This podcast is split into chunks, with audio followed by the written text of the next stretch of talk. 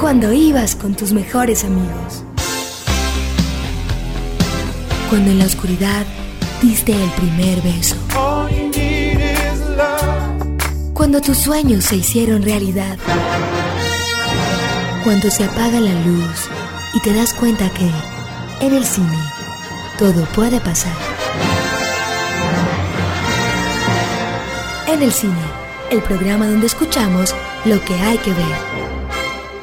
Conducen Santiago Gutiérrez y Samuel Castro. Buenas noches a los oyentes de UN Radio de los 100.4 FM en Medellín y a los oyentes que nos están escuchando a través de Mixcloud en el podcast. Así que a ustedes buenos días, buenas noches, lo que sea. No, no, no, no tienen esa, esa división temporal, pero gracias por escucharnos. Recuerden que nos pueden escribir en el cine arroba ¿cómo es? En el cine 100.4 arroba gmail.com y en el cine, ¿cómo es la de la, la de la universidad? Espérate, ya la, ya la busco. Mientras tanto, les recuerdo que también tenemos dirección en Twitter.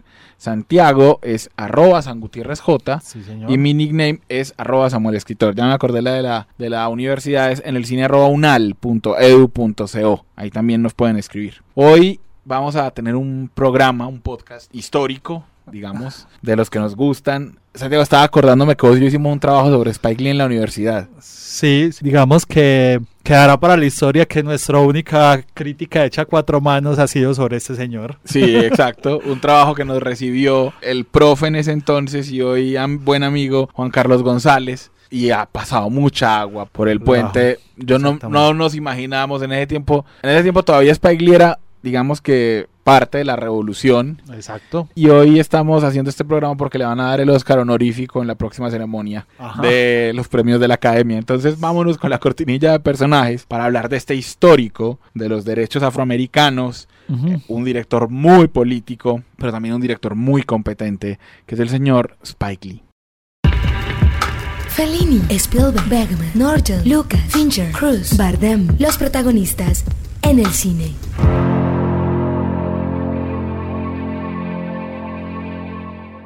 Bueno, Santiago, Shelton Jackson Lee. Es el No, con ese nombre y con esa pinta es un, es un nerd, un geek absurdo. O sea, Urkel, el de, el de esa comedia de los 90 en Estados Unidos, es muy parecido diga, a Spike Lee. Él es así, su vida es la de un nerd realmente. Un sí, nerd un, del cine. Un nerdo cool cool. Un nerdo cool porque le gusta el básquet. pero eh, y porque ha utilizado ya, digamos que su posicionamiento como director, entonces uno sabe que está. Él es amante de los Lakers, ¿cierto? No, de, Los, eh, de los Knicks de, los Nueva York, ah, porque él es neoyorquino hasta. Total. Bueno, digamos, curiosamente, yo siempre pensé que había sido neoyorquino. Y Viendo eso me di cuenta que había nacido en Atlanta, Georgia. Bueno, eso explica un poco también su lucha por los derechos de los negros, pero también porque siempre lo había considerado como uno de los de los directores claves para narrar la Nueva York de los últimos años, tal vez junto a Woody Allen y a Scorsese y uno que otro más. Sí, exactamente. Digamos que cuando uno habla de Spike Lee piensa en la ciudad, es un director netamente urbano. Urbano, claro. Entonces uno no piensa en un pueblito, uno no piensa en Atlanta, Georgia. Digamos, ni piensa en él cuando piensa en cine rural norteamericano. No, no es eso. Uno necesita, para pensar en el cine de Spike Lee, edificios, ladrillo, eh, gente en la calle, con carros. No, conflicto, conflicto urbano. Un conflicto urbano, exactamente. El Spike Lee es el hijo de Jacqueline Carroll, eh, que era una profesora de arte y de literatura negra, y de William James Edward Lee III, que era un músico y un compositor de jazz, exactamente. Lee, cuando era chiquito, digamos, de una pasan de Atlanta y se van a Brooklyn. Ah, y ahí digamos que su, su paso a la ciudad que realmente es Spike Lee. Porque lo que vos decís, uno piensa en él y piensa en sus días en la John Dewey High School, que es de Brooklyn, y sabe que ahí se formó, digamos, como el pensamiento tanto político como, como de identidad, digamos, neoyorquina y de negro neoyorquino eh, de Spike Lee. Se mete a estudiar en el Morehouse College, que normalmente ha sido un colegio de, jóvenes negros. Ahí hizo una película que se llamó Last Hostel in Brooklyn. Y es impresionante porque él todavía siendo estudiante hace una película en su tesis cuando ya se va a estudiar a la, a la Universidad de Nueva York y luego hace un máster en, en, ¿cómo se llama? En Bellas Artes, en la Tisch School of the Arts. Él hace como tesis una película que se llamaba Joe's Best Toy Baber Shop, We Cut Heads. Ajá. Esa por ahí se puede encontrar. Sí, en YouTube, creo que está. Sí. En YouTube creo que está. Y fue el primer estudiante en que esa película se mostrara en el Festival de Nuevos Directores del Lincoln Center. No era todavía graduado, o sea, no había hecho un trabajo previo, digamos. Y aún siendo estudiante, le ponen la película, lo que ya mostraba lo que hemos dicho, que Spike Lee era un nerdo del cine, un, eh, nerdo muy bueno, un tipo, un tipo muy bueno. Y con ese reconocimiento empieza a conseguir la plata de inversionistas. Hace She's Got a Habit. Sí, 175 mil dólares. La graba en dos semanas y consiguió más de 7 millones en taquilla. Claro, porque hay una cosa importante. Spike Lee es muy, digamos que muy inteligente a la hora de pensar en hago cine de negros. Sí. Y tengo una taquilla y hay unas tramas de él que son, que son específicamente, y no lo estoy diciendo despectivamente, por supuesto.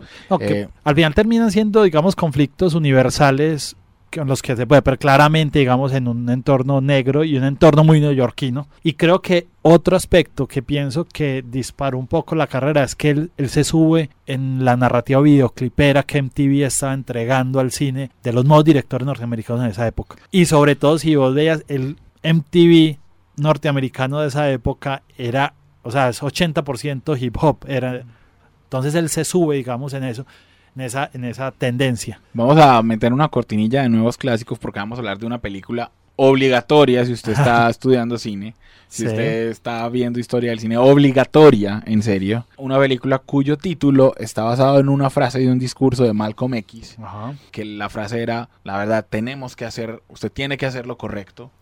Y esa fue el título que le dieron en español, en inglés sería Do the Right Thing. Vamos entonces a hablar en nuevos clásicos de esta película que significó para Spike Lee el reconocimiento mundial.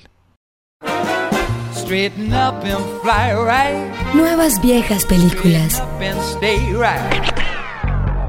De los nuevos clásicos se habla en el cine. Santiago, en los Oscars de 1989 es muy charro porque The Right Thing estuvo nominada The Right que es una película que habla del conflicto racial de una manera ¿cómo decirlo? Como abierta y cruda y, y, como, miren, nosotros podemos convivir, pero el conflicto está ahí todo el tiempo. Sí, exacto. Bueno, y cruda para la época sobre todo. Hoy, hoy puede parecer un poco inocente. Sí, hoy, exacto. Hoy uno la ve y uno es como, ve, es una historia de barrio y no sé qué. Sí, pero no habían pasado muchas películas que después realmente, o sea, esto fue antes de del color púrpura, eso fue antes de la historia americana X, eso fue antes, pues ah, estoy diciendo las que se me están ocurriendo así. Exacto, no, eso no era un tema comercial. Entonces lo que iba a decir era que era, era irónico porque en ese año ganó conduciendo a Miss Daisy. Sí, sí, esa ironía siempre muy simpática. Pues vale decirlo para que hemos visto que donde un negro hace conductor de una señora blanca. Exactamente. Además, esta fue la película, mejor dicho, este era el programa que había en el sitio al que fueron eh, Michelle Obama y, Barack Obama en su primera cita. Estaban fueron a un centro comercial y esas eran las dos opciones ah, para ver. No sabía esa curiosidad. y él la, él la, ha contado, ha dicho que la primera película que vieron juntos fue Haz lo correcto. Sí, bueno, aquí vemos otra curiosidad también que es Spy Lee es muy amante de hacer cameos. Él, en este caso, él hace de Mookie, que es el repartidor de pizzas de este barrio eh, Bedford eh, Stuyvesant en Brooklyn, que es un barrio, digamos, muy popular donde, digamos, está, es muy de origen negro y puertorriqueño también, como todo Brooklyn, y, básicamente en eso gira la historia. hay, hay una familia italiana una familia, una pues hay gente puertorriqueña que está Rosy Pérez. Sí, los italianos. Y, están los negros. Y están los negros. Digamos, hay una escogencia narrativa muy simpática que es estos negros que los hay, es lo que yo te digo, al final es muy universal, que son estos que, pasan la vida criticando y ven ante sus ojos lo que sucede en el barrio. Sí, en, para, pues digamos que para los que no la han visto, es exacto, es una película de barrio. Hay un barrio durante una ola de calor muy brava. O sea, me acuerdo que, es más, parte del conflicto es como que es una olla a presión que se va calentando durante toda la película y en algún momento, ¡prum!, estalla. Estalla de una manera que él cambió durante la filmación. No les voy a decir, para que la vean, no, se no les voy a decir exactamente qué pasa, pero hay un gran conflicto y los dos líderes del conflicto, él tenía pensado que se iban a reconciliar al final y no ocurre. O sea, le pareció muchísimo mejor que fuera eso, que fuera el estallido de la, de la olla a presión de una familia que comanda Dani Hielo en un papel que él quiso que lo hiciera Robert De Niro y no se pudo que el hijo de Dani Hielo es John Turturro.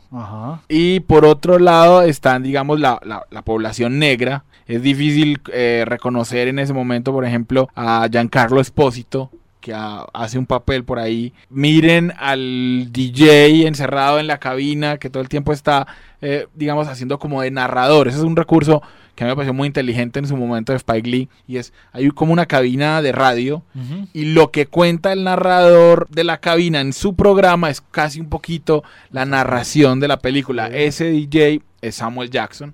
Sí, señor. Impresionante. O sea, hay, hay un chiste que dice como, ¿quién es Samuel Jackson? Pues, ¿has visto una película? Sí. ¿Hay un negro en la película? Sí, ese es Samuel Jackson.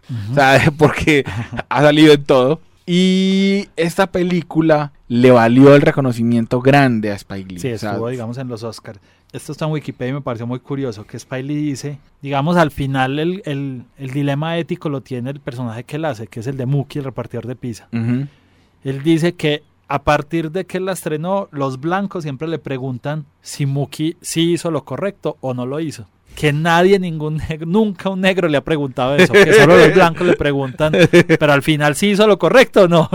sí, es una buena pregunta. Que digamos también, porque también, a ver, aquí hay un contexto que estaba dentro de las vertientes que defienden los derechos de los negros en Estados Unidos, hay dos íconos, claramente. Uno es Malcolm X y uno es Martin Luther King, que aunque defienden lo mismo, Martin Luther King tiene una una tendencia mucho más pacifista y Malcolm X es mucho más agresivo en sus posturas. Y creo que esto también, digamos, lo enfrentaba a la película. Exacto, exacto. Cuando, pero también está claro que si uno le pone a la película una frase de Malcolm X. Claro, no, y claramente Spiley se relaciona mucho más con la postura de Malcolm X el éxito de la película fue tal, digamos, que le permitió a Spike Lee convertirse en una figura reconocida en todo Estados Unidos. Que en esa época no había un director negro tampoco. ¿Quién podría ser? No, no, no, para nada. Incluso es, pionero en eso. Exacto, incluso diría yo que hasta Spike Lee, los Oscars y estos grandes premios se sentían incluyentes, dándole un palco a Sidney Potier, pero de resto no, no más. Creo que esto es una tuerca que se mueve en Hollywood y ahora es, digamos, ahora es común y ahora, digamos, películas sobre esa temática y compiten por los premios principales. Hizo después de una película muy interesante, Santiago, nosotros de esas que vimos para, para ese trabajo. nuestra maratón. Sí, que fue Jungle Fever. Sí, bueno, eh, antes hubo More Better Blues, que es esta donde hablaba de la explotación que se le hacía. También fue muy criticada porque decían que era antisemita, porque el dueño del club que manipulaba al músico de jazz negro era un judío. Pero bueno, siempre ha habido una polémica en todas las películas. Y después hace esa señora película que es Malcolm X, porque uno puede decir muchas cosas de ella, pero es una señora Malcolm película. es como manifiesto realmente. Es una, cosa, brava, una cosa brava y tal vez una de las mejores actuaciones de Denzel Washington que hace de Malcolm X. Denzel Washington. Sí, oye, explícame esto, porque después de eso aparece que dirige el video de... es verdad, de Ramazotti, tengo yo en mi... No. Ah, fue madre. No sé. Bueno, está para investigar, ahí les dejo la tarea. Bueno, después de eso hace Crooklyn. Crooklyn, sí. Clockers, que también, que también tuvo su, su digamos, su importancia. Hace Lumière y compañía una parte, porque Lumière y compañía fue un documental en el que directores grandes del mundo ah, hacía, hablaban del cine por, por, el, por el aniversario que se cumplía. y para esa parte ya hacía también videoclips y hacía campañas. De los 90 hizo una con Levi's, muy exitosa. Después de eso, hace una película que comienza, digamos, un trabajo en el que también es reconocido y es su trabajo documental. Hace Four Little Girls. Esta estuvo nominada a los Oscars. Claro, y, y, además es una película que ahí viene otra relación de él, ¿no? así como trabajó con el cine independiente, su trabajo con HBO en ese momento HBO era un canal pionero en poner documentales, en financiar documentales para televisión. Y Spike Lee, si se acuerdan, si alguno conoce la historia de Estados Unidos, el documental trataba sobre esas cuatro niñas que fueron asesinadas eh, por allá en los 60 en, en Birmingham con una bomba. O sea, meten una bomba y matan a unas niñas. Imagínense pues que eso es un escándalo. Nosotros que tenemos machuca, ¿cierto? Y ese tipo de cosas. Pero bueno. Eh, y ese documental fue un éxito, un éxito también para él en la crítica, que él repetiría, me parece a mí que uno podría unir su carrera documental con el documental que hizo después sobre el Katrina, sobre, sobre, digamos que es, y ahí volvemos al asunto, uno no se explica el cine de Spike Lee sin su sustancia política, tal vez por eso una película que acabamos de hablar ahorita es la, aunque sea muy exitosa, es tal vez la más anti-Spike Lee o la menos Spike Leeana. Yo diría eso y ahora, digamos, la adaptación que hizo de Uy, sí, sí, o sea, Spike Lee haciendo un remake. Sí, eso sí, realmente fue. Después, bueno, después hizo He Got Game. Hizo una película que a mí me gustó mucho en la que trabajó John Leguizamo. Muy buena. Summer of Sam. Sí, que digamos que fue la, la, narración de un verano muy caluroso como en la ciudad de Nueva York. Que ahí se emparenta también entonces con Do the Writing, pues digamos. Exactamente. A Todo el mundo está sudando en esa película. Sí, te da calor, sí. Y en Do the Writing la fotografía también lo hace premeditadamente. Claro. O sea, es súper abierto el obturador como para que haya esa sensación de, de desierto casi. Colores son cálidos. Exacto. Y después de, digamos que, que The Summer of Sam, Ah, bueno. Bueno, yo quería decir que yo, quería decir que nunca ha pasado problemas Spike Lee porque ha hecho comerciales. Él hizo los comerciales de Nike con Michael Jordan. Exacto. Y los de Levi's que te estaba diciendo fue una compañía muy exitosa en los 90, sí, él, él nunca se ha sentido que ha vendido su postura por hacer ese tipo, incluso sí, y trabaja, hizo también con Kobe un medio documental también, con Kobe Bryant, por eso de pronto ahora tiene la confusión si le gustan los Lakers. sí, eso es. Sí. Entonces, después de, de Summer of Sound, que es muy buena, se dedica a hacer muchos videos, a hacer unos documentales, tanto cortos documentales como documentales para televisión. Bueno, Hace una película que me parece muy mala, muy mala, que es Bamboozlet, que a mí yo la detesté esa película. Bueno, vale decir que él para esa altura ya tenía su productora, con la que también produce otros proyectos, que es 40 acres y una mula nombre que se le da porque era lo que se pagaba por un esclavo en, la, el sur de Estados Unidos. Y, lo que iba a decir era que Spike Lee, después de eso, hace una película que a mí me encanta, que se llama La Hora 25. Ajá. Una película protagonizada por Edward Norton, que pues solamente hay que decir que Philip Seymour Hoffman y Anna Paquin hacen parte del reparto. Y hay Barry Pepper también, o sea, unos tremendos actores son... También se ha conocido como La Última Noche. La Última Noche, sí. Pero uy, vean esa película. Hemos hablado ya en este, en este programa de el monólogo de Edward Norton sobre el odio. Ajá. Cuando se mira en un espejo y empieza a decir todas las cosas que odia de Nueva York. y uno no podría de verdad pensar que esos no son los odios de Spike Lee. Porque odia a todos. O sea, ahí le mete su asunto a los negros y a los blancos y a los puertorriqueños y a los, y a los eh, taxistas de la India. Que, sus taxis solamente huelen a curry, y a los árabes. Es un monólogo que vale un potosí verlo. Es uno como así debería hacerse una escena de desahogo. Sí, lo curioso es que además está en boca de un blanco también, digamos, está ahí como una, una sátira que hace un poco también. Sí, lo que pasa es que no es cualquier blanco, ¿cierto? es decir, es Edward Norton. No, no, sí, sí, claramente. Y bueno, creo ¿qué más películas podríamos destacar de los últimos años? No, no, no, después de eso, o sea, exactamente, después de eso, y hablemos de la película que tenemos ah, en la biblioteca, que, es lo que decimos, es la más anti-Spike Lee de todas. Junto con el boy. Hello. My name's Forrest, Forrest Gump. You were afraid to be my dad. I didn't want to get into trouble. You talking to me? You talking to me? Well, who the hell else are you talking? You talking to me? Películas para la casa, en el cine. Estamos hablando de una película que le ofrecieron a Ron Howard, pero Ron Howard le, en ese momento le pasaron el libreto de Cinderella Man, entonces fue a hacer Cinderella Man, y Spike Lee se quedó haciendo Inside Man. Una película del robo de bancos, de esas que nos gusta. Clive Owen, Judy Foster, Denzel Washington y Wetele Jofor cuando todavía no era nadie. Christopher Plummer. Christopher Plummer, o sea, un reparto brutal. Era una película que es un relojito, o sea, que es... Me acuerdo que el ladrón, que es Clive Owen, le habla a la cámara, haciendo ese recurso de miren cómo se hace un robo.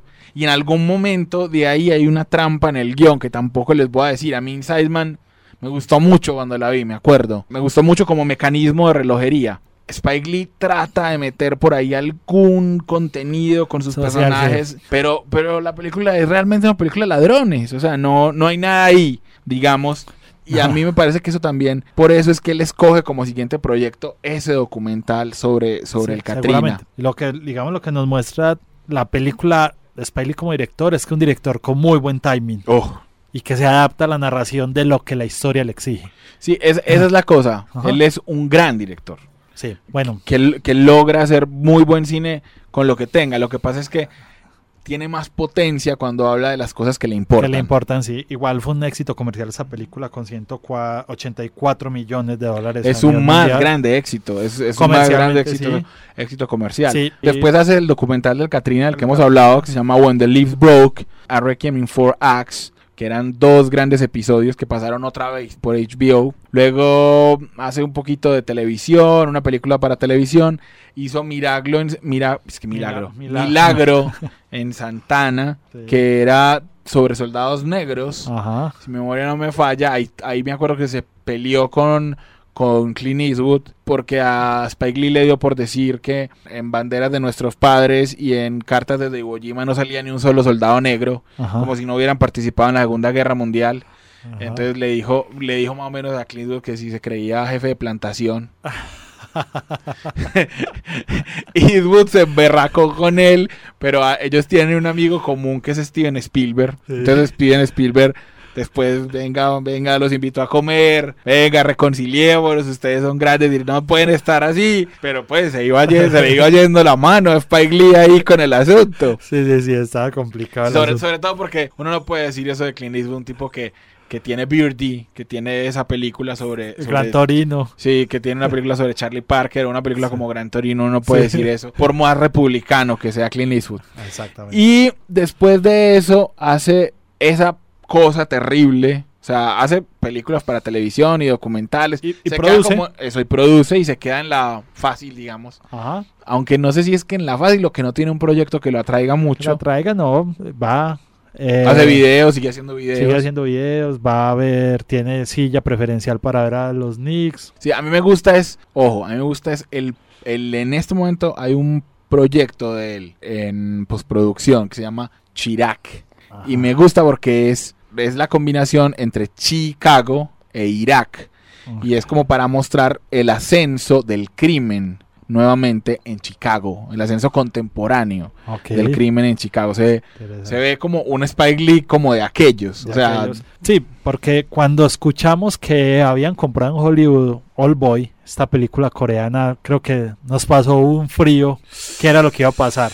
Cuando escuchamos que Spike Lee, no, no supimos tampoco qué pensar que lo iba a dirigir. Y realmente se queda en la mitad al final del intento, como esperábamos que sucediera. Sí, lo que pasa es que Spike Lee, o sea, Old Boy era una película que no tiene, que su conflicto no es racial ni es político, aunque sea muy profundo, y uno no la ve emparentada con el cine de, Spike Lee de ninguna manera. Y sabes que el conflicto es muy básico, que uno pensaría que podría ser universal, pero a mí se me hizo poco creíble en un americano y muy creíble en, el cine oriental. No sé por qué, no sé si es una sensación particular. no sé, además tampoco sé si el protagonista era George Brolin. Ah, sí.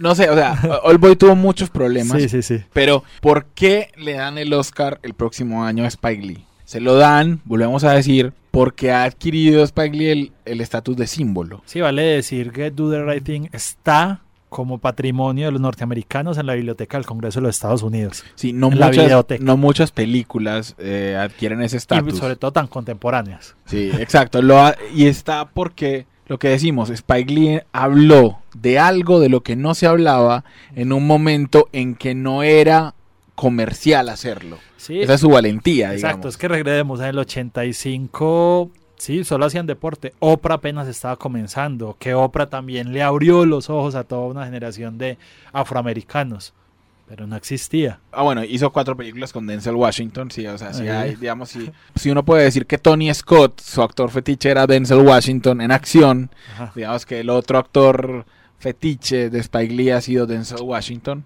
que le dio uno de sus papeles más memorables. Pero sobre todo de Spike Lee habría que decir, pensando en Hora 25, que es un tipo que cuando hace cine pasional, cuando le mete como el espíritu y la fuerza, se le nota el cine que hace y entonces uno, uno lo ve. Tal vez eso era lo que no me gustaba tampoco de Inside que era frío. Era como tan perfecto el, mecanismo que no era pasional. Y uno en el cine de Spike Lee lo que más me gusta es cuando la gente se excede, cuando se emberraca, cuando se emputa, cuando pasa como en como en Haz lo correcto, todo se sale de control. Cuando hasta la cámara pierde el control. Exactamente. Porque empieza a utilizar filtros que distorsionan, colores que te estallan, en fin. Exactamente. bueno, vamos con la cortinilla de nuestra canción para que escuchemos una, una musiquita muy sabrosita también para terminar este programa. Lo que se escucha en el cine.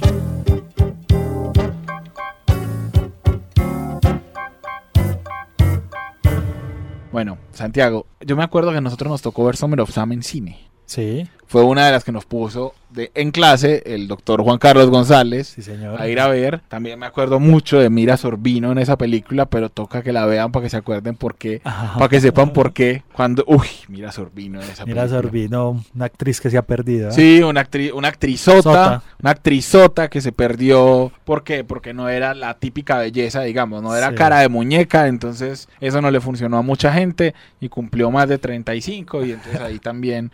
Pero de Mira Sorbino, recuerden, ganó un Oscar por Poderosa Afrodita de Woody Allen. Entonces, vamos a escuchar una canción que suena en Summer of Sam. Summer of Sam es una película de época. Eh, además, ocurre como en los 70. Creo que es a mediados de los 70 o finales de los 60, una de las dos, sí, pero creo que la época disco, creo que el disco suena. Y por eso vamos a escuchar una canción que se llama Dance With Me de Peter Brown, puro sonido setentero, que es el que, el que era la banda sonora de Summer of Sam. Recuerden que tanto en Mixload, cuando ustedes quieran, o en los 100.4 FM de Buena Radio, nos escuchamos dentro de 8 días aquí en el cine.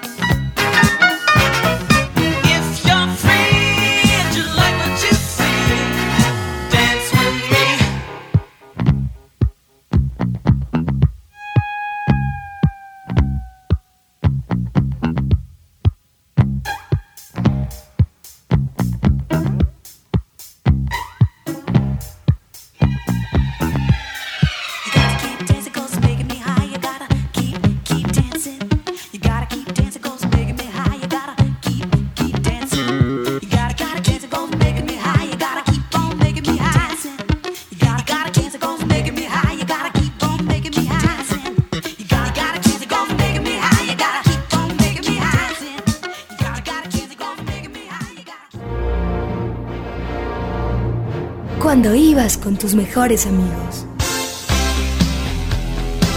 Cuando en la oscuridad diste el primer beso. Cuando tus sueños se hicieron realidad. Cuando se apaga la luz y te das cuenta que en el cine todo puede pasar. En el cine, el programa donde escuchamos lo que hay que ver. Conducen Santiago Gutiérrez y Samuel Castro.